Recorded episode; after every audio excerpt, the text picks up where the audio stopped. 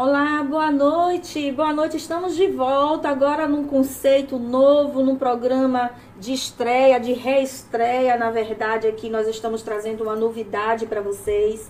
Mudamos de nome, mudamos de conceito, mudamos de dia, de horário, mas o que não mudamos é a polêmica, é a informação, é a credibilidade que o programa sempre traz com os debates que são inovadores, inéditos, debates que trazem aí na boca do povo algumas dúvidas, questionamentos, e estamos aqui para passar exatamente a informação e passar com gente que entende. Né? Hoje estamos estreando o novo conceito do programa. O que antes já era bom, agora vai ficar melhor. É o que promete, é o que nós prometemos. O café com elas virou café por elas. A exigência do público foi tão grande para que a gente trouxesse também para o debate os homens. Quem, por que, que a gente não traria esses homens né, para falar um pouco sobre nós, mulheres? Porque estamos inseridos em todas as famílias. E as famílias são compostas por mulheres de vários perfis. Então vamos trazer aqui um homem hoje, um homem especialista na área do direito, um homem que entende do que vai falar aqui hoje, um homem que sabe do que está falando e que vai trazer informações importantes sobre uma temática muito sensível à sociedade, uma temática que tem trazido questionamentos polêmicos e uma temática que tem trazido modificações, inclusive legais, modificações, aspectos e reflexos na área jurídica. Vamos iniciar o programa de hoje com o nosso querido e colega, porque também é um advogado, Dr. Eric Melo, iniciando aqui, reestreando no nosso Café por Elas, porque ele já é um, um visitante da casa, né? Já esteve aqui conosco, não é, Eric? Boa Nossa. noite. Boa noite, Larissa, tudo bom? Muito obrigado por esse convite. É muito importante é, você levantar a sociedade esses quesitos de debates, principalmente debates sensíveis que possam fazer com que as mulheres, e composta por todas elas, Isso. haja um debate dentro de casa sobre os seus direitos e as suas garantias. Eu só não falei, Eric, eu só não falei a sua biografia e também não apresentei o tema, porque eu deixei para o finalmente né, da, da nossa fala aqui, inicial, da nossa fala introdutória. Hoje, por se tratar de dois temas que não, se, não estão intrinsecamente ligados, mas são questionamentos que um acabam refletindo no outro. E vocês vão entender porque que eu vou falar, que eu, que eu falei dessa forma. Hoje é, iniciaremos o debate com o Dr. Eric trazendo é, uma temática sobre mulheres trans. É, quem acompanha já a, a formatação do programa sabe que a gente debate aqui as temáticas femininas. Mas mais do que isso, por que trazer essa temática de mulheres trans para o nosso eixo? Será que tem alguma relação com a Lei Maria da Penha? Será que não tem? E é isso que o doutor Eric veio para nos esclarecer. E quando a segunda convidada comparecer ao nosso programa, quando ela chegar, vocês vão entender porque que eu falei inicialmente que por mais que pareça que os dois tópicos não se encontram, não exista uma linkagem natural, eles vão se encontrar numa coisa chamada, numa simples palavra chamada existência. Enquanto um se preocupa em ligar o direito para buscar a, a, a regulamentação, a reafirmação de sua existência, do lado no sentido de direito, de conquista de, de direitos, o outro, a gente, pelo, pelo caminho inverso, a gente busca usar o direito para proteger essa para proteger essas crianças e adolescentes que vivem numa realidade que nós não queríamos que existisse. Então a existência aí em dois sentidos completamente diferentes um para se reafirmar enquanto pessoas dotadas de direitos, enquanto o outro a gente precisa mostrar que existe a realidade para que ela deixe de existir enquanto algo que vem a massacrar, a nos sangrar em como, cidadão, como cidadãos e como sociedade, como família. Mais tarde a gente entra no tópico crianças e adolescentes, né? No quanto são abusadas sexualmente, que é uma realidade. E agora a gente vai tratar das mulheres trans, que tivemos uma conquista em pouco tempo. Diz aí, Eric, como foi que tudo isso aconteceu? Eric, que é um advogado, é presidente da Comissão de Diversidade de Gênero da OAB, subseção Itabuna. Ele que também traz como especialidade é, especialista em direito do consumidor, na sua atuação, ele milita na área do direito do consumidor e bancário. De vez em quando vocês vão ver aí ele questionando muita coisa aí pela internet. E Sempre. também é um advogado especialista na área de direito previdenciário e trabalhista. Mas é um militante ativista. Com Diz certeza. Aí. Se tem uma das coisas que eu mais me sinto orgulhoso de ter feito na vida foi o curso de direito e ser advogado hoje. A segunda coisa que eu mais sinto orgulho, na verdade, é de estar presidente dessa comissão. Porque eu sinto na pele, diariamente, a importância de trazer para a sociedade pontos específicos do que passa, na verdade, esse grupo, tá? Na qual eu me componho. Não é um grupo fácil, isso é um fato, justamente por todas as etapas que foram passadas ao longo da vida. Uhum. Nada nosso é dado, muito menos dado através de lei. Tudo é conquistado através da justiça. Quando a gente começa o debate falando sobre direitos LGBTQIA+, nenhum deles passou por emenda, passou por lei, tão pouco por medida provisória. Todos eles foram batalhados através da justiça. Tá? E é isso que a gente vai colocar aqui, vai mostrar aqui como foi que esse movimento começou, esse entendimento que antes era algo mais de militância, de movimentos de ONGs, de tentar buscar através desses coletivos né, a, a busca desses direitos para proteger, proteger esse grupo que por mais que exista na sociedade, da, existam dados de uma mortalidade, de uma violência específica, né, voltada às pessoas LGBTQIA+, e a gente sabe que durante a pandemia esses números absurdamente aumentaram ou vieram à tona, né? Porque a gente não pode dizer que foi a pandemia. Exatamente. Acredito que vieram à tona porque alguém precisava falar. Exatamente. Né? Trazer Importante essa realidade. salientar que tão pouco existe estatística específica sobre o IBGE. Tá? Uhum. Estamos falando de estatísticas de municípios e estados que fazem a parte. Não temos a nível nacional ainda. Então esse número talvez seja muito maior. Hoje o Brasil é um dos países que mais mata o LGBTQIA+ tá? Nós ganhamos, eu gosto de falar essa frase para que choque as pessoas. Nós ganhamos aqui do Estado Islâmico. A gente mata mais do que terroristas.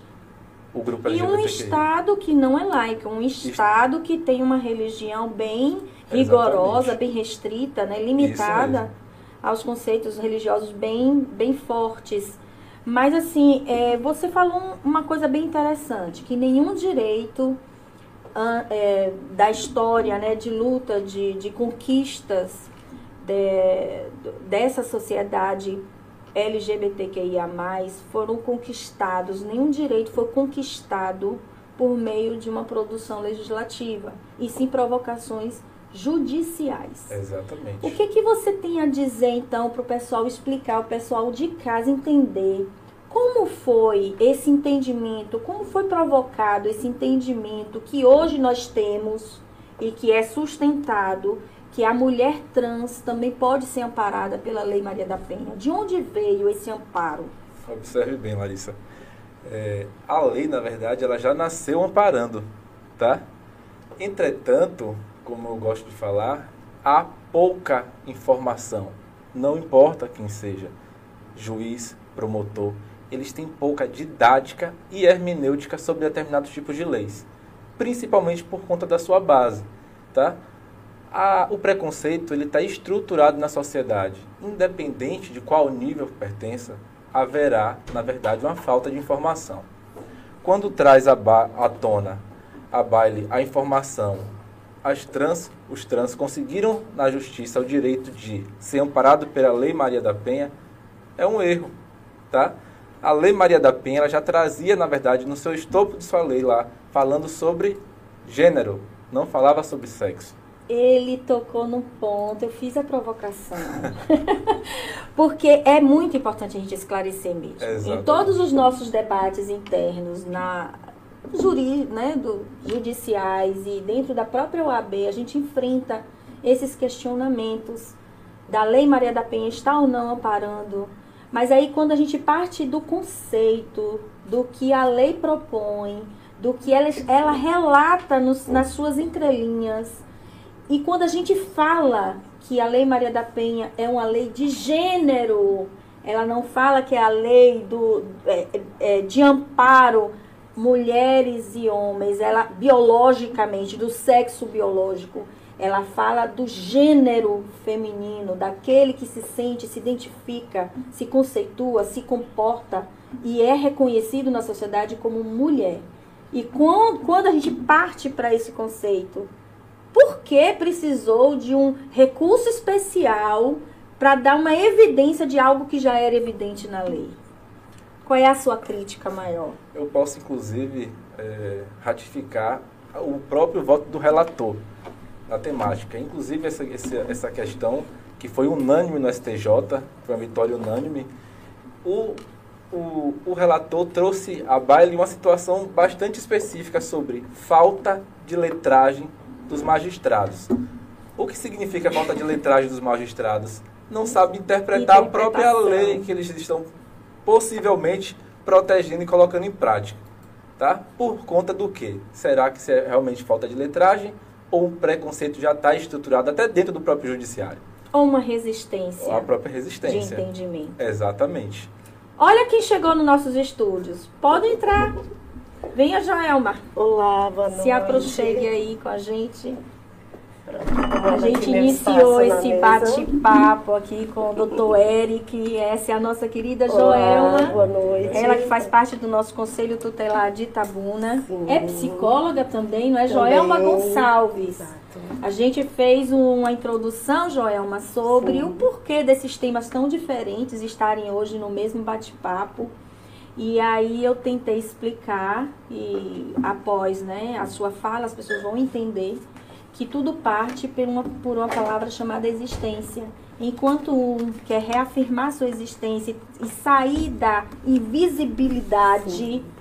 que eu acho que é uma invisibilidade provocada né, aos interesses, a gente já sabe de quem, mas a gente está aqui para falar mesmo e falar quantas vezes for preciso Exato. que a mulher trans existe, o homem trans também existe a, é, a comunidade LGBTQIA também existe e eles são dotados de direito, assim como as pessoas, porque eles são pessoas dotadas de direitos. Uhum.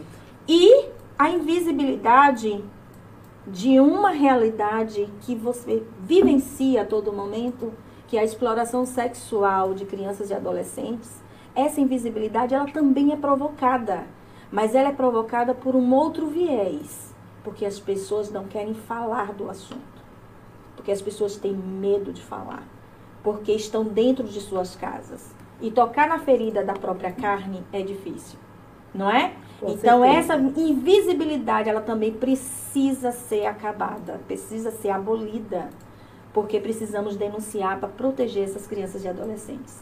Então, daqui a pouco, seja muito bem-vinda. Muito obrigada. Daqui a pouco a gente obrigada. abre a fala para você explicar um pouquinho melhor de como funciona o Conselho Tutelar. Estou aqui E quais as atribuições.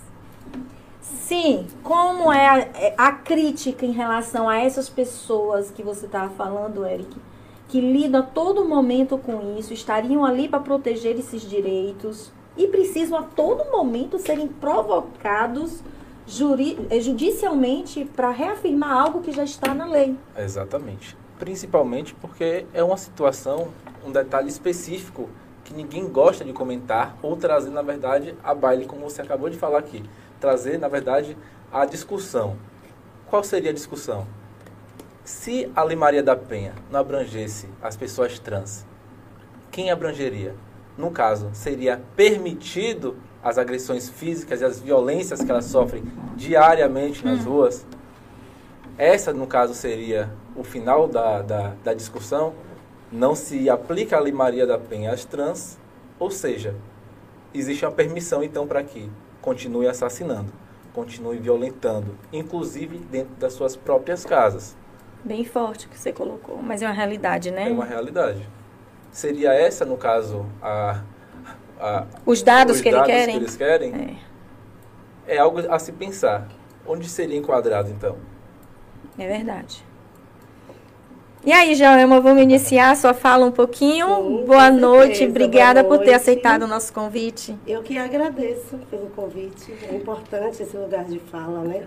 Para o Conselho Tutelar. Com certeza. Ontem nós tivemos uma grande atividade aqui na cidade, que foi uma capacitação realizada pela Secretaria de Políticas para as Mulheres. Veio uma equipe de Salvador, eh, juntamente com o projeto Respeita as Minas, as Minas, né? Porque é no singular.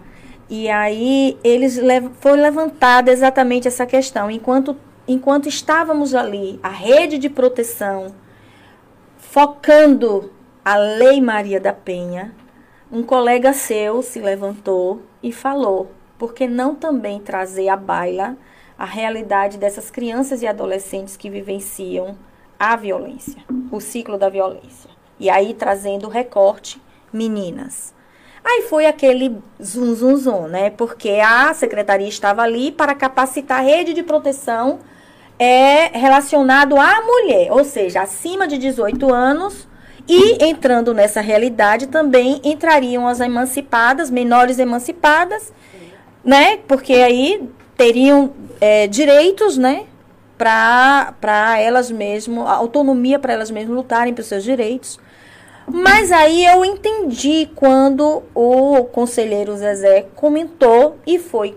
Não, é que foi criticado, mas é como se é, dissesse: não, meu amigo, eu entendo sua batalha, sua luta, o conselho é importante porque é um parceiro, mas aqui a gente precisa focar na mulher. Eu não aguento ficar caladinha, né? E que bom que não. Aí eu virei, é, pedi permissão de fala e falei que entendia o questionamento e a preocupação do conselheiro, porque se a gente não trata as meninas como elas devem ser tratadas, para elas identificarem o seu próprio corpo, quando a gente não educa, porque cabe aos pais educarem, a escola ensina, mas nós educamos, é o contrário, né? A gente ensina, a escola tá para educar, mas o ensinamento vem de casa, de berço. Se a gente não identifica ali as zonas, as regiões do corpo da menina que podem ser tocadas, e que aquele toque não consentido, ele é abuso e ele é considerado a depender do grau, uma exploração sexual, porque muitas vezes vem junto uma caixinha de chocolate, um brinquedinho, né? Uma, um sorvetinho, um souvenir, e a criança ela não tem a maturidade para entender o que está acontecendo e ainda acha que está sendo compensada. Essa criança, ela cresce no ciclo de uma violência e ela nunca ou dificilmente vai ser uma mulher empoderada, porque ela já é uma mulher marcada pela violência.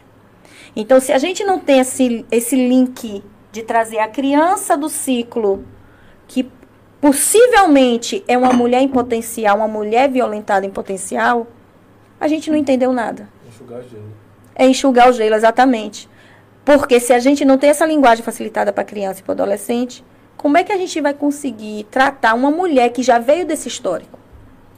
Porque muitas vezes a violência vem de cá de trás. E ela cresce, vira, vira adulto, vai para a vida adulta na violência. E aí entra a sua importância. Aí foi quando o Zezé falou, é, precisamos falar mais sobre isso. Aí eu vou trazer Joelma para o debate. E você está aqui hoje por isso. Obrigada. Eu queria que você mostrasse para gente como é realmente essa realidade, como é que chegam essas pessoas até você, essas crianças e adolescentes, e como as denúncias são feitas até você. Larissa, é, essas denúncias, elas são feitas, normalmente são de forma anônima, né? Então, nós garantimos o sigilo do denunciante. Outras vezes, essa Pode pegar o microfone aí, pertinho de você. A intimidade. Pode É, falar. Outras vezes, é, o denunciante, ele é um familiar, ele é um amigo, ele é alguém que, insatisfeito, resolveu trazer à tona a situação de violência. E também existe o Disque 100, e através desse canal do Disque 100, que é o Disque do Ministério Público, nós também recebemos essas denúncias. Então, as denúncias elas são apuradas, nós enviamos essas denúncias ao Ministério Público ou, a depender da compreensão do caso, a denúncia ela é enviada para a vara da infância. Uhum. Então, os órgãos competentes, eles passam a partir de então a ter competência do caso que chegou ao Conselho Tutelar. E a partir de, a partir de então, nós vamos fazer os, encaminham, os encaminhamentos à rede de proteção. Os hum. encaminhamentos podem ser feitos pelo Conselho Tutelar, pode ser feito pelo próprio Judiciário ou pelo juizado. E a rede de apoio, que é a rede do município, que compreende o sistema SUAS, então temos os equipamentos de CREAS, de CRAS, CREAS-PAEF, hum. CAPSI. Então, para cada demanda existe uma especificidade diferente. Então, nós vamos nomear cada caso, vamos fazer os encaminhamentos e tudo vem através do discurso trazido pela vítima. Então, é a vítima que traz a denúncia. E algo muito interessante que o nosso ex-presidente da República, Michel Temer, ele nos trouxe de muito bom, por sinal, é a lei da escuta especializada. Então, a lei da escuta especializada, ela garante que a vítima, ela vai ser ouvida em um ambiente propício, um ambiente favorável àquela escuta, porque é uma violência uhum. que ela uhum. sofreu. Então, assim, aqui em Itabuna... Todo um cuidado para não revitimizar. revitimizar. A vara né? da infância, o Ministério Público, ele designa um profissional técnico na área da psicologia ou na área da assistência social. A vítima vai trazer seus relatos, vai ser gravado, a fim de que toda vez, caso haja necessidade de que ela traga esse discurso à tona, caso haja uma dúvida, então o judiciário ou o juizado ele novamente vai rever a filmagem.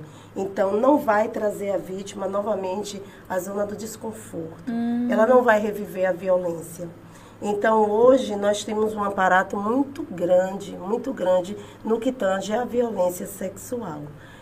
Anteriormente, estava sendo dito, né, quanto às mulheres acima de 18 anos.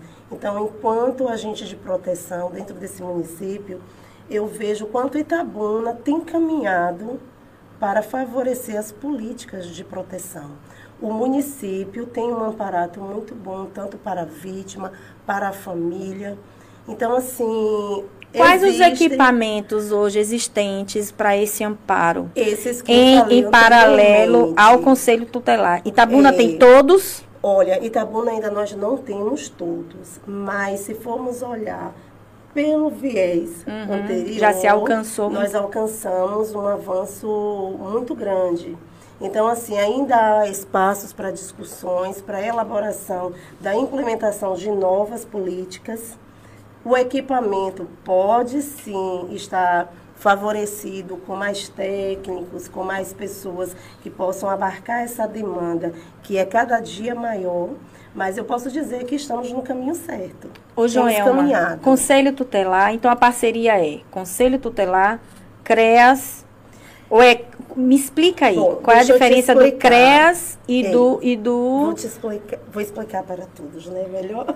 Mas é, é seguinte, quando a denúncia é feita, a denúncia pode ser feita tanto para o juizado, como para o judiciário ou para o conselho tutelar. Esses são os canais de denúncia. Sim. Então, depois que a denúncia ela é feita, então nós vamos enviar para o CREAS. Aí, como eu posso descrever o CREAS? O CREAS é o equipamento do sistema do SUAS, que é esse sistema aí da assistência social que engloba a saúde. Então, nós vamos enviar quando os laços familiares eles ainda não foram rompidos. Uhum. Existe divergência familiar, existe violência física, emocional, psicológica. Então, mas ainda existe um meio pelo qual essa família possa ser reparada, possa ser fortalecida. Esse vínculo familiar ainda é existente? É. Então, o encaminhamento é o CRES. CRES PAEF. E se não for? Aí, se não for, se não existe não exista esse vínculo. Isso, não exista mais esse vínculo, então vai para o CRAS. Hum. Então, assim. e temos... quando a criança vai para o CRAS, é bom a gente explicar direitinho. Como é que funciona? Quando a criança vai para o CRAS, nesse caso de que o, o, o, relacionamento foi rompido, né? Não há um, uma, um, um vínculo, nenhum amparo nenhum dessa criança. Aí foi parar no CRAS. Quando chega lá, ela tem tempo para estar lá, para ficar lá, ela é imediatamente colocada em algum, alguma lista de adoção. Como é isso? Como é que funciona? Bom, se faz uma pesquisa para ver se essa criança ainda tem algum laço familiar? Como é feita essa investigação? Vou dar continuidade aqui na parte da após a denúncia e a constatação da violência, porque quando existe a constatação da violência e o abusador, ele é parte, ele é membro daquele hum. núcleo familiar, nós precisamos retirar a criança ou adolescente. A vítima, ele é retirado do local. Então, quando nós observamos essa violência, nós vamos procurar a família extensa. Familiares que possam estar servindo nesse momento como cuidadores. Então, nós vamos dar um termo de responsabilidade, de compromisso, para que essa pessoa possa ser cuidadora provisoriamente dessa vítima até que se faça vistas ao juiz ou ao promotor. Aí, certo. a partir de então, o Conselho Tutelar poderá estar fazendo os encaminhamentos ao CRAS. O CRAS é um, é um equipamento, é um órgão. Ele está lá para acolher a demanda. Ele não é o local onde nós deixamos a vítima quando não é encontrada a família extensa. Nessa situação, nós fazemos o encaminhamento para a casa do adolescente ou a casa da criança. Então, aqui em Tabuna, o município conseguiu, através de um acordo com a vara da infância, fazer com que a criança e o adolescente pudessem ter locais diferentes, enquanto está Crianças e adolescentes. Isso. Pela idade, Pela o critério? Idade. Então, até os 11 anos vai ficar na casa da criança dos 12 aos 18 anos, ele vai para casa. É até bom por conta do, do perfil, né? Isso. Então, assim, ali vai ser promovido to, tudo no que tange é. a políticas públicas, no quesito social, saúde. Então, assim, no máximo, é, é tentado promover com que a vítima, ele, ele tenha um acolhimento mais humano então, assim, muitas pessoas elas dizem assim, não sei se vocês lembram, mas antigamente se dizia, olha, vai para o abrigo. Era, né? era assim que se falava. Aí necessariamente se pensava, poxa, mas o abrigo é um local frio, desumano, sem afetividade. Quer um cafezinho? Não, muito obrigada. Fico aqui com a aguinha. é, hoje, as políticas públicas, elas tendem a promover esse olhar mais humanizado a vítima ela já teve seus direitos violados. Então, desde o primeiro passo, onde o Conselho Tutelar toma ciência dessa violação de direitos, dessa violência ao corpo, à mente, ao ser, na verdade. Então, desde esse primeiro momento, nós já buscamos a humanização no trato com a vítima. Então, nós fazemos com que todo o sigilo possa ser mantido, Após isso, toda a necessidade de intervenção que o juizado ou o, o, o, promotor público, ele sente a necessidade de que essa vítima seja novamente visitada, que nós possamos acompanhar, assim nós fazemos, mas ele também passa a ser aí de responsabilidade do município Tem alguma também. observação, doutor, fazer? A gente que é, que é, que é do, é, da área é, jurídica, sim, né? Será que é a mesma coisa? forma com que está falando passo a passo. Eu ia fazer um, um, uma pergunta agora. É. Faça. A, o judiciário está sendo célere a esse ponto, nesse caso específico? Ele. Olha, perguntar. doutor Eric. Se acompanha. Eu posso dizer com propriedade, diante dos casos que eu, como conselheira, acompanho, existe celeridade. Inclusive, quando eu faço o, a notícia de fato, até fico surpresa, porque as demandas são tão grandes, são tão intensas e elas voltam com a, as respostas. Então, assim, é claro, é, a vítima existe a celeridade para promover aquela política para que a vítima seja afastada do abusador, da abusadora. Às vezes a gente é, usa isso. muito no sexo masculino, mas o artigo também pode ser feminino e a incidência é grande. Então, nossa primeira necessidade é emergencial fazer com que a vítima seja retirada do local da violência. Então, se o Conselho Tutelar já promoveu essa essa condução emergente do retirar da vítima para um local seguro, aí o próximo passo a partir disso vai ser através do judiciário. Mas no que diz respeito à vara da infância, aqui a promotoria responsável também pela vara da infância, existe celeridade. Aí outra pergunta. Existe um olhar muito sério diante de tudo isso. E, a, a, na verdade, as perguntas vêm da curiosidade, Sim, né? De não é lidar, de não lidar com a, na área. E a gente que trabalha e milita nessa, nessa parte jurídica, a gente, aí você vai falando aí, eu vou tentando fazer o link do processo, né? Da Sim. questão processual. E aí, é, a gente sabe que o MP, ele tem a, a autonomia de ingressar com ações, partindo da denúncia. E o Conselho Tutelar, tem um, um, uma equipe multidisciplinar, mas tem a figura do advogado, ou isso para esclarecer o público, Joelma? Ou é o próprio conselho que provoca, faz a provocação ao Ministério Público e aí o Ministério Público que ingressa com o pedido dessas medidas protetivas? Nós fazemos essa provocação. Ah. Então, inclusive, quando eu faço notícia de fato, lá eu ponho pedidos. Ah, ótimo. Né? Tá vendo? Então, assim, eu, eu normalmente vou solicitar é, medida de providência. Porque, é claro, por mais que a gente tente, na verdade, atender toda a necessidade do caso em questão, quando um outro tem um olhar mais, mais dinâmico no caso, ou tem uma nova leitura, ele tem uma nova percepção. Olha, isso aqui pode ser encaminhado para um outro local. Perfeito. Então, eu já envio como medida de providência a fim de que o juiz ou o MP ele possa olhar e perceber faltou algo mais. Então, assim, por isso é importante essa parceria. E eu gostaria só de corrigir algo que eu falei. Eu disse que após promovermos né, essa proteção à vítima, que ela passa a ser de responsabilidade do município. Mas quando eu digo município, é são esses equipamentos de acompanhamento. É o, o Estado. Que, na verdade, é o Estado de Direito que é. faz isso. Um exemplo, outra pergunta que eu ia fazer agora. Sim. A gente tem um dado específico de quantas crianças e adolescentes hoje estão sob a proteção, na verdade, desses, desses mecanismos. É, a gente não sabe se ela pode falar também, é. né, sobre esses assim, dados, se esse, existem. Esse dado, se existe, ele é, na verdade, sim. sigiloso. É. Não é do meu conhecimento. Até então, não. Uhum. Mas é algo que, é claro, a gente pode estar tá levantando, uhum. né?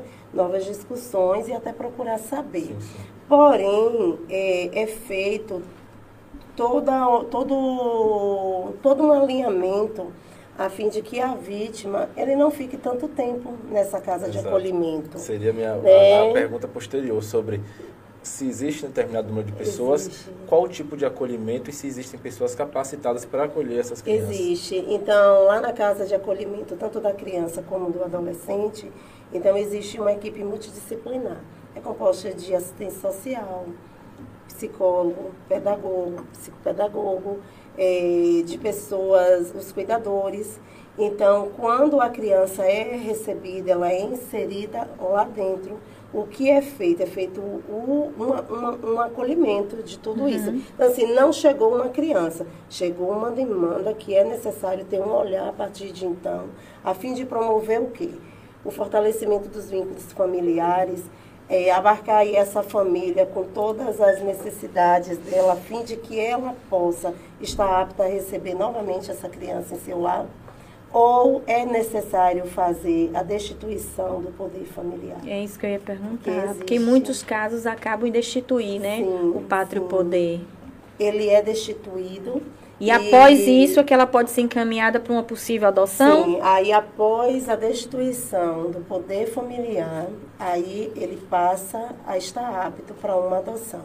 Aí aquela família ou aquele indivíduo que ele está ali na frente da lista de adoção, é esse que vai Perfeito. receber esse novo filho. Então, assim, é muito interessante como toda essa política ela é feita. Existe um enfrentamento muito grande então, quando você falou do meu colega Itamar, né? Isso. mais conhecido como Zezé. Eu prefiro acreditar que Zezé não seja um ser polêmico. Muita gente diz, né? É polêmico. Não, acredito que ele é um indivíduo de questionamentos. Isso. E onde existe abertura de questionamentos, existe a elaboração de novos pensamentos que possam elucidar algo que não esteja tão bom. E que bom que nós temos Exatamente. essas mentes inquietas. Olha Exato. aqui um também, uhum. então, que não assim, se cansa. Ontem ele, ele estava assim apavorado com tudo que aconteceu e ele disse, poxa, só tinham duas pessoas que se levantaram, ele citou, né, você, e ele disse, eu só tive apoio dela porque existem outras pessoas que não compreendiam. Eu prefiro acreditar que não compreendam, que a Lei Maria da Penha pudesse contemplar também crianças e adolescentes. E hoje nos trouxe essa questão aí da Lei 14 mil. Foi aqui. Acredito que 334, Isso. se eu, 322. 322. Então, nós observamos aí que através dessas mentes inquietas é que novas fórmulas de intervenção, elas passam a surgir para fazer com que esse indivíduo que já teve seu direito violado, ele possa ser assegurado enquanto cidadão. Pronto, vamos segurar aí, porque Sim. você tocou nessa alteração legislativa. Sim. Ela só vai vigorar, tem um, o, o período de vacância para ela né, é, fazer valer. Então, 45 dias a datar de ontem, acredito que começou ontem o o prazo, ou foi hoje, que é o dia último. Foi algo incrível, é, né? De ontem para De uma hoje, discussão que, que discussão. nem tinha alteração legislativa Exato. ainda, parece que a gente estava adivinhando. Quando Exato. eu abri hoje a internet, ó a lei, aí mandei para todo mundo. Então segura aí, vamos sim, voltar para Eric. Sim. Diz aí, Eric, agora, é, quais são os reflexos, né? É, de lá para cá, dessa decisão para cá, o que é que você tem visto nesses movi na movimentação jurídica se você acha que mudou alguma coisa ou já era algo corriqueiro para você? Se formos pegar pelos lados legais, na verdade, deixou mais amparado. No caso, sustentou. Nada. Sustentou, sustentou. né? Nada no grupo LGBTQIA. Foi novidade. É Nada. Tudo é conquistado. Isso é importante salientar. Já existia na lei, quando foi ratificado pelo, pelo STJ, só foi a certeza. Somos garantidos mesmo. E levantamos agora os dados. Hum. 38% das mortes de trans no mundo são no Brasil. Meu Deus do céu. É uma triste realidade. Né? Isso foi, inclusive, mencionado no voto do próprio relator. relator. Imagine, 38% das trans de todo, todo mundo estão aqui. E se não tivesse sido amparado?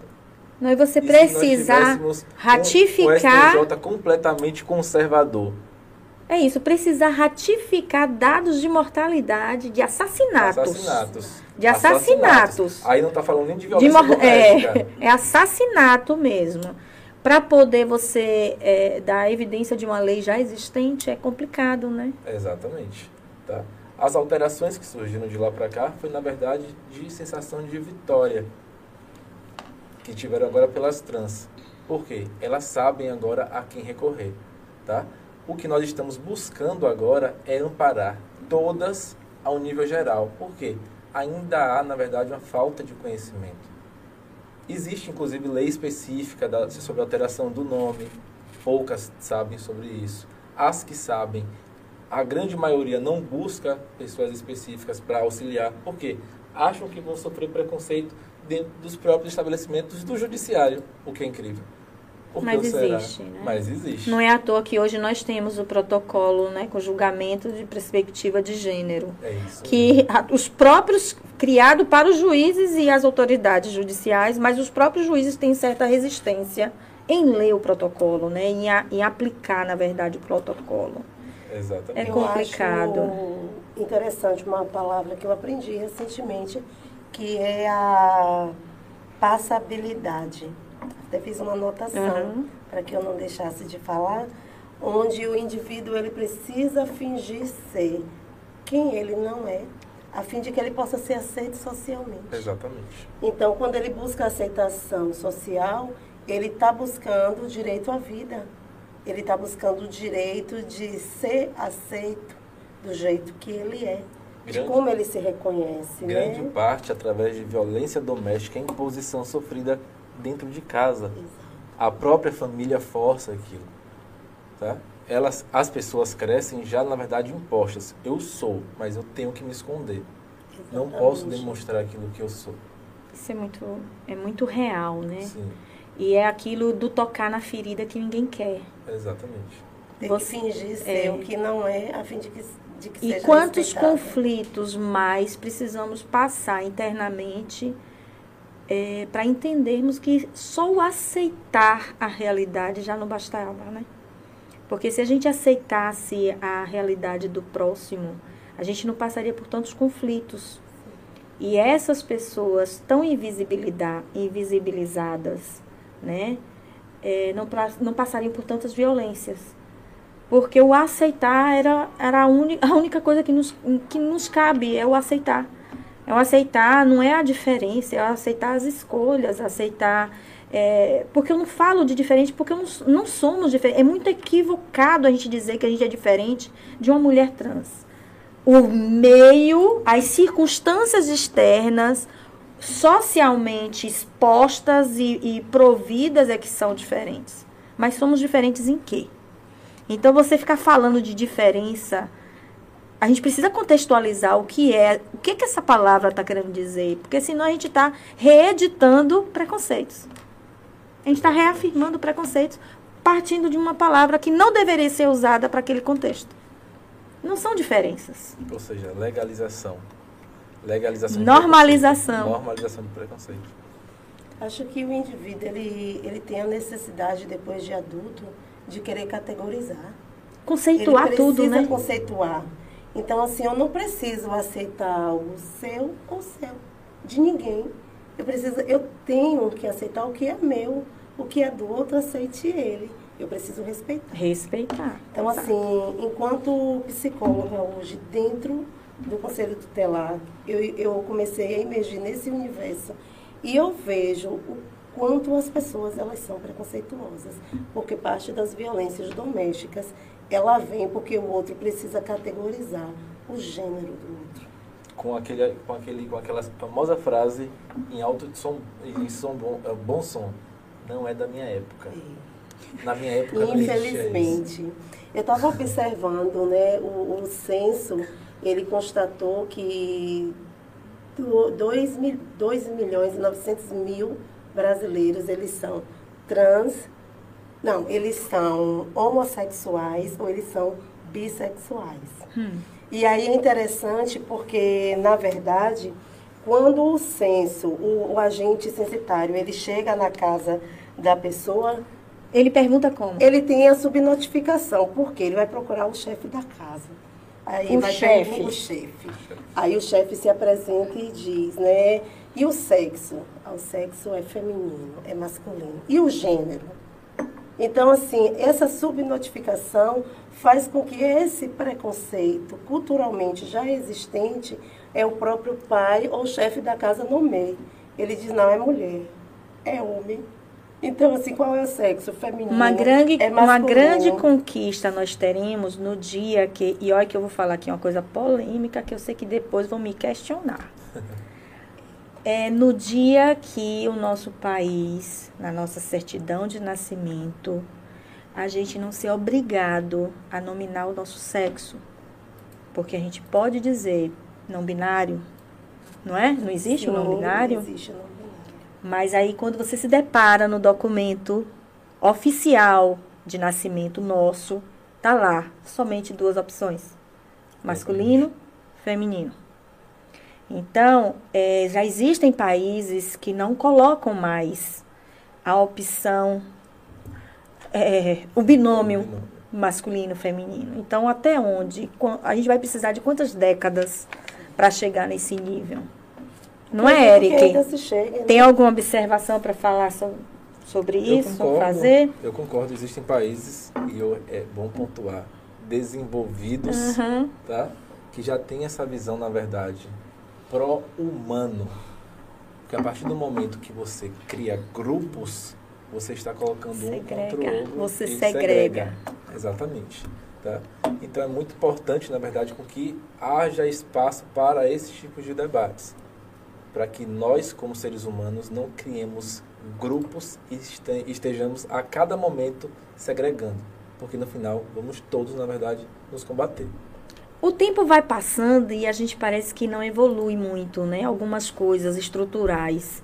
Apesar e, da sociedade estar tá em plena mudança ao tempo é, todo. É, mas assim, se você perceber, sempre há uma necessidade, partindo do que vocês estão colocando aí, da gente, da gente dividir a sociedade em castas. Só mudou o nome, né? Isso. O que você acabou de dizer, grupos, lá atrás eram castas. Isso. Né? Se a gente for analisar a história. Cores. Cores. Etnias. Etnias, raças. Então é algo para a gente ir questionando com as futuras gerações, né? Que mundo que a gente está preparando para eles. Voltando, né? Vamos lá, cá. Voltando, a lei que você que você nos trouxe, ela acredito que ela tem, não tem nem 48 horas. Saiu do forninho mesmo. E ela, ela traz exatamente aquilo que a gente estava questionando. Mas é uma observação que a gente precisa fazer. Ela não entra na, na especificação do que compete à Lei Maria da Penha. Não é isso. Ela não vai revogar, ela não entra e não interfere naquilo que já está definido pela Lei Maria da Penha. O seu objetivo, a sua matéria, o seu alcance. Ela altera e provoca outras legislações específicas, que são as leis penais, né? A, o trato relacionado ao ECA. Então, a provocação maior é em relação a essas leis específicas, o ECA e algum, alguns reflexos na legislação penal. Mas o que é mais importante é que no seu texto ela faz a observância da violência doméstica. Então, eu acredito que pelo da forma que a gente milita, os advogados militam, a gente tende a buscar uma lei, juntar com a outra, porque nós entendemos que o direito ele não é castas, ele não, não é não vive separado da outra área. Então, o direito ele é sistêmico. Um precisa do outro. A gente precisa ter esse olhar sistêmico para entender que o corpo legal é um só. A matéria que muitas vezes precisa ser dividida, esclarecida, específica para cada caso. Mas se a gente for analisar, a gente tem que entender o direito como um só. E aí a gente vai chegar no momento do sonho, né? Da gente poder fazer esse trato da criança e do adolescente para esse adulto que é protegido pela Lei Maria da Penha. E eu acho que o legislador quis, quis ele quis provocar a sociedade nesse sentido. E eu vejo que vai ajudar muito os órgãos né, tutelares e o judiciário também para proteger essa criança. Vocês chegaram a falar algo sobre isso já? Já chegou a comentar entre vocês? Ou você tem alguma reflexão a fazer sobre isso? Assim, sabe, Larissa, Eric, é, eu, eu posso pontuar o seguinte.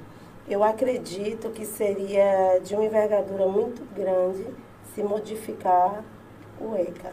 Quando nós pensamos que o ECA foi a única lei que alterou a Constituição brasileira, para que algo contemporâneo possa vir mudar o ECA, precisa ter uma formulação muito grande, um embasamento muito circunstanciado. Então, o que eu posso dizer é que essa lei saída do forno, como você citou, pode colaborar e muito para o nosso trabalho, enquanto protetores né, de direitos de crianças e adolescentes, é que quando nós adentramos um lar onde o pai ele é agressor da mãe, aí existe uma medida protetiva, 500 metros de distância da mãe.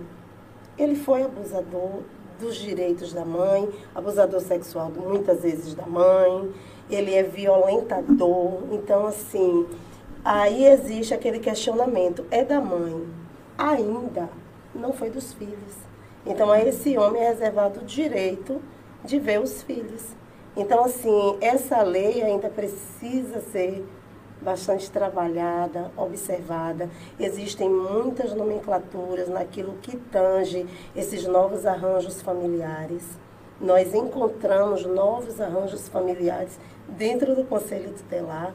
A família típica ela é encontrada com o pai e a mãe, e de repente você está ali num, num discurso, com, ouvindo atentamente alguém que lhe diz minha companheira, é meu verdade. companheiro. E as relações homoafetivas, então, que também estão adotando. As né? homoafetivas né? são reais. São reais. As adoções estão também, também. postas, abertas para esse, esse novo público.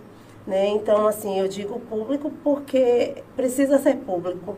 Né? Então, antes, os casais homoafetivos, eles estavam dentro de casa. É a invisibilidade, Eles, eles eram né? invisíveis, hoje é. não, eles são visíveis. Então, acredito que essa lei, ela ainda vai trazer muitos vieses aí, onde nós vamos observar que precisa ser, na verdade, ainda trabalhada, mas que eu fico feliz de saber que ela já é existente. Então, assim, as novas discussões, elas trazem um leque muito grande. Então, quando a gente pensa assim, Maria da Penha é, violentou a esposa, não pode mais ver os filhos? Não, ele pode ver os filhos. Aí, é claro, precisa se promover agora uma equipe para que possa acompanhar essas visitas, ou a família vai indicar, ou a própria justiça vai indicar. Então, o agressor, o agressor da mãe passa a visitar os filhos acompanhado. Então, assim, é, é necessário que se garanta à criança e ao adolescente um direito que é universal, que é o direito da convivência em família. Pronto, você falou uma coisa que me despertou uma outra preocupação, que depois a gente vai ter que escolher alguém para vir falar aqui Sim. sobre isso. Quando você fala disso aí, que o, o, o, a, o agressor, o abusador, né, o que explora sexualmente suas filhas, filhos, ele não deixa de ser pai, porque ainda não foi lhe tirado o pátrio poder. E ele ainda é pai. E quando você fala isso, sai da casa, há uma medida protetiva de urgência em favor da, daquela esposa. Você consegue afastar da vítima, mas dos filhos. Aparece uma nomenclatura chamada alienação parental. É e aí a realidade gritou.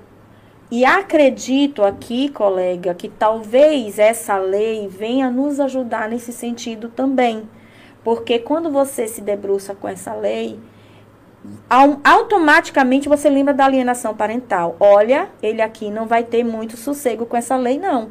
Se ele estiver usando a criança para cometer alienação parental contra a mãe, tem essa lei aqui agora também para nos ajudar.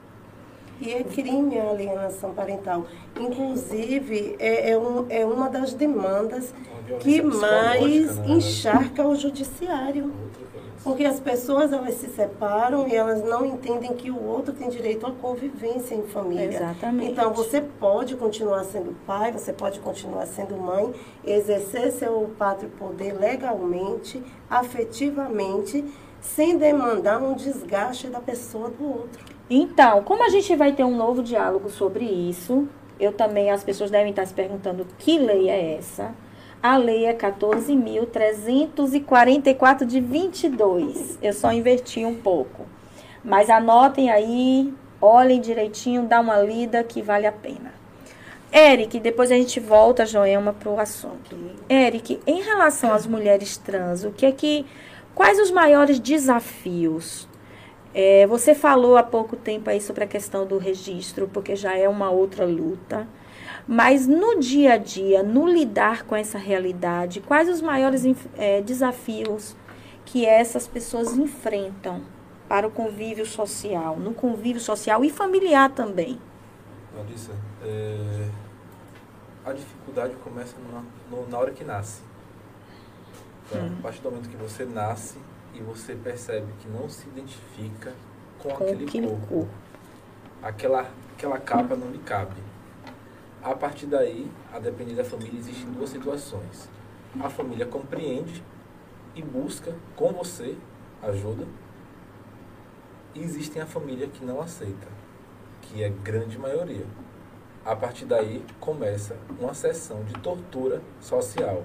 Porque quando a família não aceita e diz que não aceitará, ela abre leque de permissões para que outras pessoas transgridam, transgridam aquele direito daquela pessoa.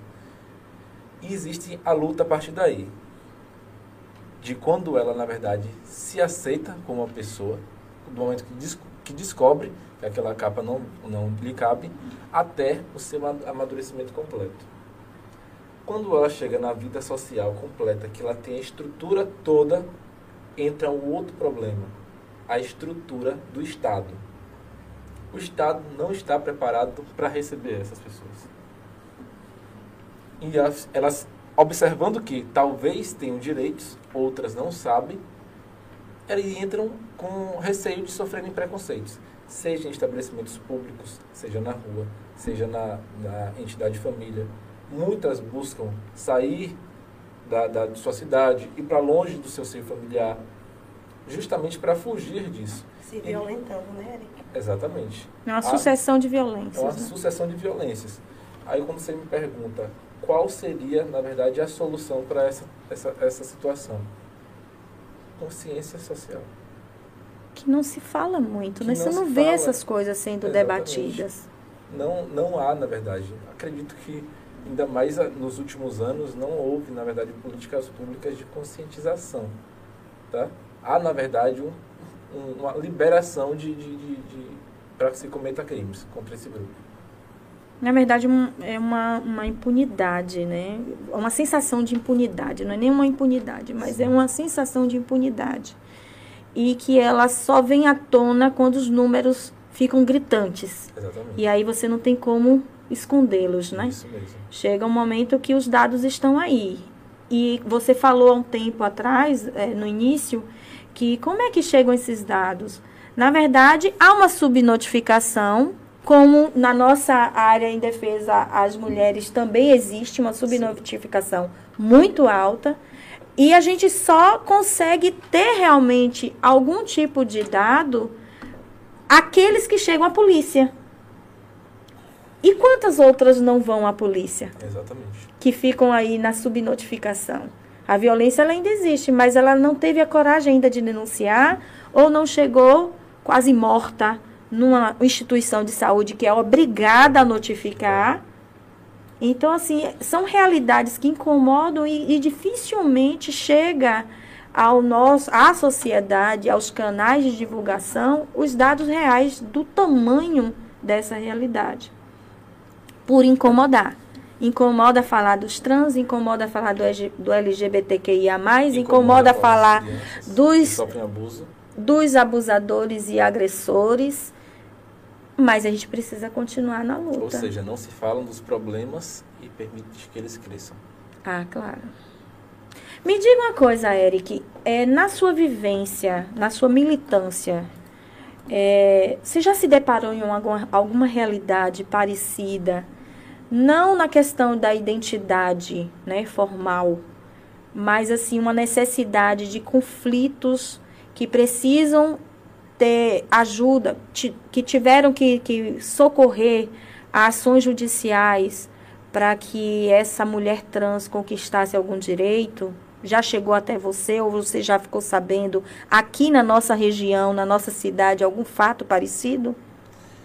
Antes, na verdade, da, da de, de, de judicialmente ter conquistado os direitos sobre eh, também a convivência, sobre relações, existiam, na verdade, na nossa região, inclusive, e eram situações de grandes proporções, onde existia casamento entre pessoas que se denominavam heterossexuais com pessoas trans. Em qualquer situação onde houver Casamentos? casamentos, uniões dessas pessoas. Há uniões. Uniões, isso. União estável. União estável entre essas pessoas. Que antes, na verdade, dessa lei, lei não, desse, dessa ação judicial É. ter sido aprovada através desse- do, do STF na época, que permitiu, na verdade, legalizou o casamento entre pessoas LGBTQI, elas, na verdade, não eram assistidas pelo Estado. Hum. Elas não tinham direito. Não Elas- era equiparado não eram a equiparadas uma um união casamento estável. Não era É equiparado a mesmo? união estável. Hum. Existem, inclusive, inúmeras situações aqui que, aos poucos, na verdade, vão tentando se cuidar. Existem gigantescos números, inclusive. O E que é essa- assustador até pelo número de pessoas do que o IBGE liberou. Verdade. E em relação à alteração do nome, da identidade, né? Do, do, do nome. Inclusive é um, é um projeto O que é tô que tem aí de novidade para você nos trazer? É inclusive um projeto que eu estou colocando agora, é, tentando colocar agora dentro da OAB. Vou colocar, na verdade, para que a direção é, analise. É, é um projeto de acolhimento, tá? Antes de falar sobre alteração social, a gente tem que falar sobre acolhimento. Algumas dessas pessoas não vão até as entidades públicas ou não procuram, na verdade, auxílio jurídico justamente porque não se sentem acolhidas, se sentem receiosas de buscar ajuda. Primeiro vai ser trabalhado a parte do acolhimento e fazer a alteração do nome social, onde eu pretendo colocar com que a instituição, a subseção da OAB de Tabuna, trabalhe para que solicite todos os documentos necessários e haverá um acompanhamento em todos os lugares que ela precisa Bom ir. isso, hein? Né? Se tiver, se a, se a instituição tiver autonomia para dar um impulso inicial nisso aí, O, o que mais assustador é que é gratuito. E muitos Eu desejam e tô- não sabem onde procurar. onde Exatamente. procurar. É isso que ele, né? A demanda ela A demanda existe. é- exatamente, a demanda existe, ela é gratuita, mas não há busca por medo. A palavra certa é essa. Medo, receio, vergonha, vergonha. receio. É o preconceito na carne, Tudo né? isso por conta do assunto anterior. Por já ter sofrido durante a vida toda um preconceito. E não quer sofrer mais um. Deixa eu aqui saudar o pessoal que entrou aqui no chat. A Cláudia, que entrou e se manifestou, né? A Cláudia Almeida, dando boa noite aqui, é, tratando que a explanação é de grande re- relevância, parabenizando. As nossas colegas advogadas, doutora Hélia, Carla Moreira, é, saudando aqui a mesa também. E tem a Sueli Santos, ela que é conselheira da mulher, também ela é, está à frente do grupo Citoque, que é um grupo, um coletivo de mulheres que, que tratam, que acolhem mulheres de- com câncer. E assim, agradecer a todos que já estiveram aqui conosco. Já estamos já chegando próximo né, da finalização do programa. Mas vamos aqui, dar uma continuidade para ver se doutor Eric tem mais alguma novidade, porque eu não sabia desse projeto, Eric. Acredito que de primeira mão aí o Café por Elas está trazendo. Vocês vão ter uma conversa ainda inicial com a diretoria, não é isso? Exatamente. Vou apresentar o projeto amanhã para a comissão e direcionar esse projeto para a diretoria para que seja submetido à análise, tá? Mas inicialmente visa o projeto acolher as pessoas trans para fazer alteração social, onde eu, eu estarei disponibilizando, eu, eu estarei lá presente, tanto eu como a conselheira, na verdade, Lara Kawak, e os Uhum. demais, na verdade, participantes da comissão, para ir em cada entidade pública acompanhar essas pessoas. Ou fazer um mutirão ou ir individualmente, a depender da situação de cada pessoa, tá? É gratuito, não precisam, na verdade, se preocupar quanto às custas. Já existe lei específica quanto a isso. Antigamente precisava entrar com ação judicial, hoje em dia não precisa Não mais. precisa, né? Tá? Se trata de, de, de maiores, pode ser feito diretamente por cartório? É diretamente no cartório. Na Uhum. verdade, a gente pega um rol de documentos onde é feita alteração, em vez de ser o nome social, passa a ser o nome da pessoa. Inclusive troca, além do nome, o gênero também. Amparo legal para isso? Amparo legal para isso. E Bom, é né? muito pouco discutido ainda na nossa sociedade. A gente pode provocar também o legislativo. Apresentar essa proposta às câmaras, às, os comitês, às comissões lá de discussão temática e apresentar. Quem sabe aí uma forcinha maior juntando aí algumas instituições, provocar uma reunião, uma audiência pública, né? E, e trazer essa discussão. Bem plausível. Joelma, vamos, vamos. Quer falar alguma coisa, alguma especificação sobre o lidar né, com essa temática? Acredito que quando falamos sobre essa diversidade de gênero, as lutas da, da categoria LGBTQI+, né? Eh, eu acredito que é como se abríssemos um guarda-chuva É. e de repente cair de dentro dele tantas questões ainda desamparadas e eles acabam adentrando os espaços de serviço público. Os profissionais eles precisam estar a par, com conhecimento, Capacitados. capacitados a lidar com essas questões, inclusive voltando ao assunto, né, da capacitação de ontem, nós observamos que as pessoas elas trazem seus discursos prontos, Uhum. eles trazem a sua essência por trás de suas falas e querem fazer com que aquilo seja dito enquanto verdade. Então eles não estão ainda abertos abertos a novos questionamentos, a mudanças. E isso acontece dentro do Conselho Tutelar. Então, assim, antigamente, eu posso dizer muito contemporâneo, que graças a Deus não é mais, é, quando nós vamos pensar, antigamente, os conselheiros tutelares, eles eram, em sua maioria, eleitos por grupos religiosos. Então, eles se juntavam e eles elegiam aqueles membros de suas... eh, de, de seus núcleos né, religiosos ali. Então, as pessoas chegavam dentro do Conselho Tutelar, eleitos pelo povo, mas eleitos pelo povo religioso. Uhum. Então, as vítimas que ali chegavam, eles chegavam e nem sempre eles tinham visibilidade enquanto ser.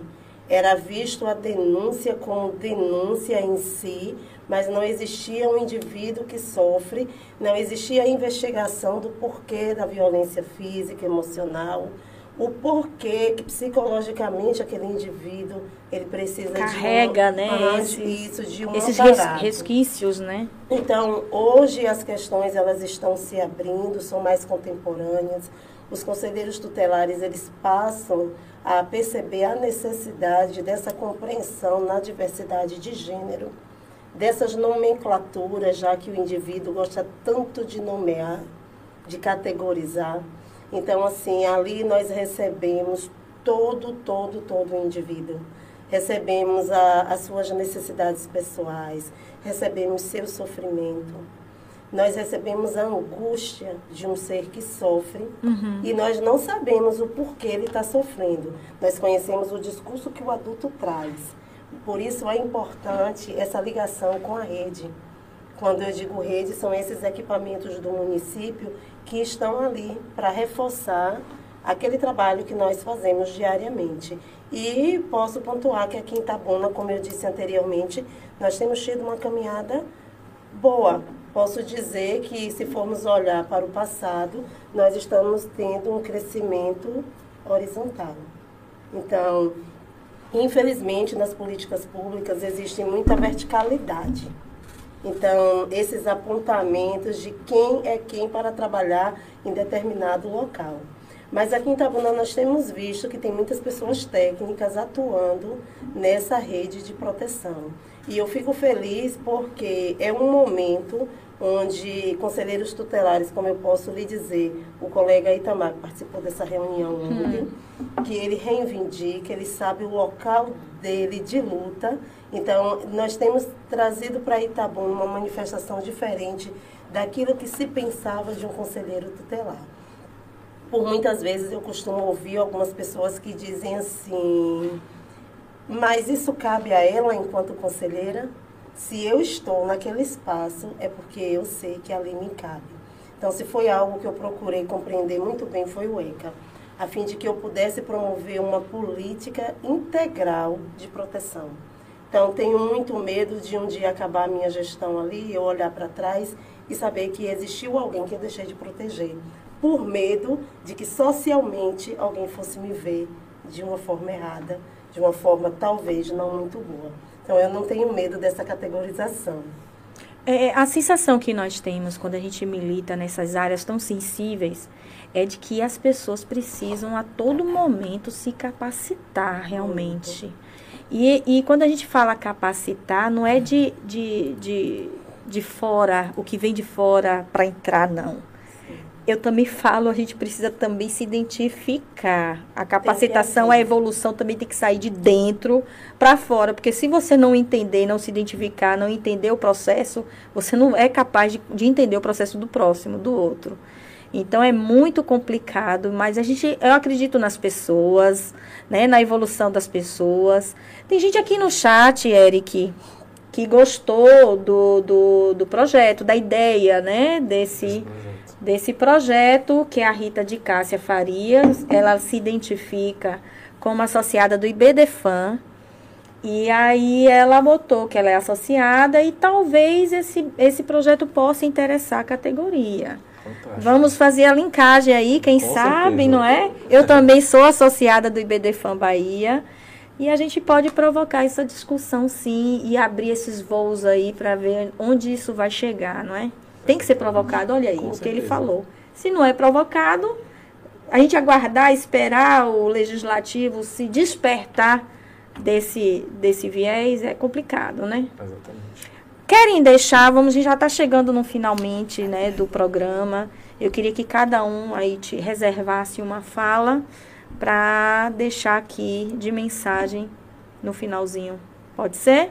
Quem começa? Pode ser eu. Vá lá. Eu quero, na verdade, deixar aqui uma, uma, uma frase, um depoimento que sirva para todas as pessoas gays, lésbicas, trans e as demais compostas do nosso grupo que obrigado por vocês, na verdade, serem pessoas fantásticas as lutas, na verdade, que se travam todos os dias não são fáceis, realmente. Entretanto, é muito raro ver alguém composto do nosso grupo sem um sorriso no rosto. Se carrega tanta cicatriz que ao mundo lhe serve dar um pouco de alegria. Verdade. E eu gostaria, na verdade, de parabenizar por ser pessoas esforçadas, brilhantes, pessoas que, para a sociedade, buscam mostrar que são melhores sempre para que, na verdade, eles tenham um pouco de visibilidade. E eu não gostaria de tratar só sobre temas polêmicos ou dizer que nós morremos trinta e tantos por cento ao ano ou que morremos somos o país que mais mata. Eu quero dizer também que nós somos o país que, apesar de estar passando por tudo que está passando, nós somos as pessoas, o grupo, na verdade, que busca melhorias e que tem esperança em ser, na verdade, respeitados na sociedade. Perfeito. Essa seria a minha fala. Perfeito. É, Joelma Gonçalves, vamos deixar a fala aí em nome do Conselho.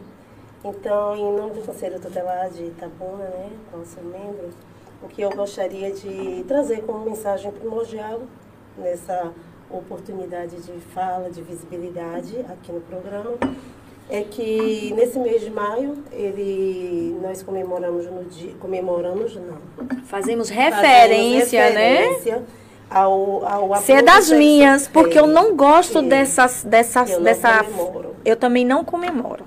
Então, no dia 18, houve uma grande mobilização. O município, junto com o Conselho Tutelar, nós fizemos uma grande mobilização ali na Praça Dami. Quero pedir desculpas. Não. Alergia ao ar. Estamos ao vivo, acontece. Quem não viveu a realidade do virtual, cachorro é. latindo, criança chorando, é isso mesmo. Fica à vontade. Estou aqui me controlando para não tossir. Mas o meu recado é: vamos pensar no mês de maio, como a própria campanha diz, faça bonito. Então, faça bonito, denuncie. A única maneira que nós temos de fazer bonito diante dessa violência é através do canal de denúncia.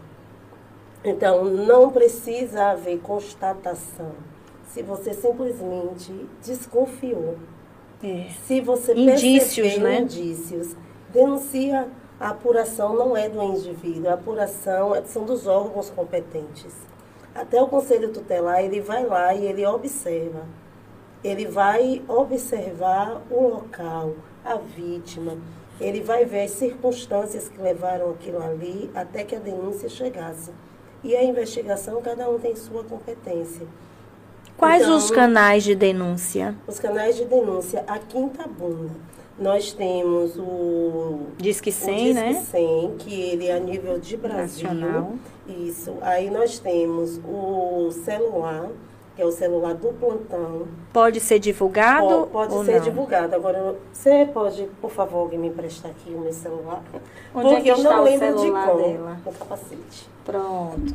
E nós temos também o número do telefone fixo, que é o 2 3215 6030.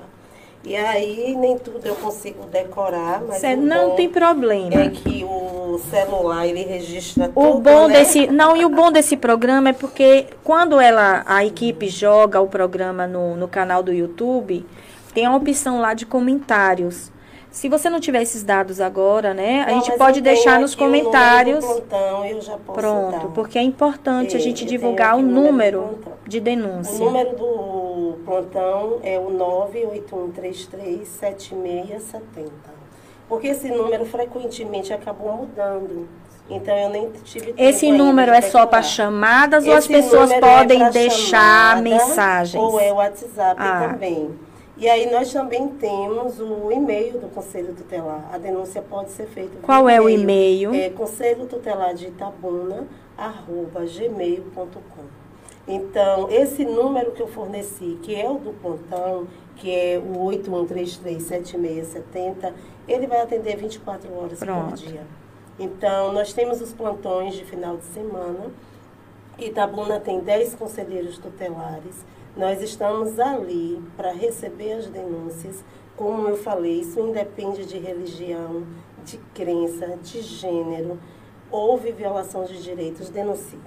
Pode denunciar, nós vamos estar ali onde está a vítima.